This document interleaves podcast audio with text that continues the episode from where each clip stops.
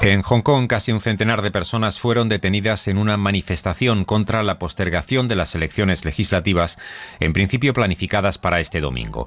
La jefa del Ejecutivo local, Kerry Lam, designada por Pekín, postergó por un año los comicios a causa de la pandemia del coronavirus, provocando la ira de la oposición, que deseaba expresar su rechazo al gobierno.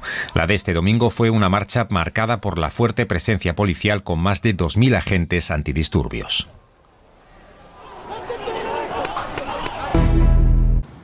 Al menos una persona murió y otras siete resultaron heridas en una serie de apuñalamientos en la ciudad inglesa de Birmingham el domingo de madrugada. Según las primeras investigaciones abiertas por homicidio, nada permite apuntar a la hipótesis terrorista, sino más bien a un conflicto entre pandillas.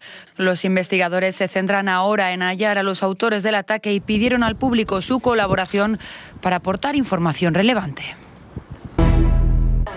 En Estados Unidos, las ciudades de Portland, Washington, D.C., Louisville y Rochester fueron este sábado escenario de protestas contra el racismo y la brutalidad policial. Las movilizaciones se han reavivado tras el reciente tiroteo contra el afrodescendiente Jacob Blake por parte de un agente blanco en Kenosha, Wisconsin.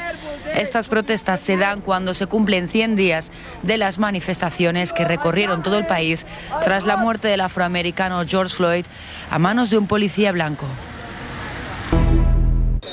En Túnez, al menos un miembro de la Guardia Nacional falleció y otro resultó gravemente herido en un presunto ataque terrorista en la localidad turística de Susa, en el este del país. Según las primeras informaciones, los agentes fueron sorprendidos por tres hombres armados cerca del hotel, en el que en 2015 un atentado yihadista dejó 38 víctimas mortales.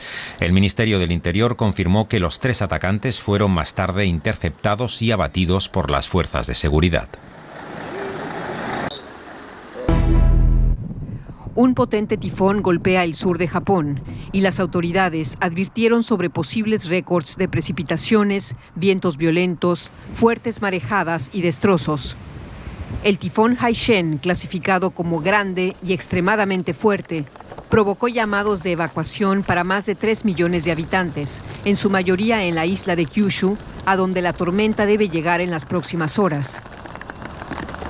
Haishen obligó a suspender más de 500 vuelos y perturbó seriamente las comunicaciones ferroviarias de todo el país.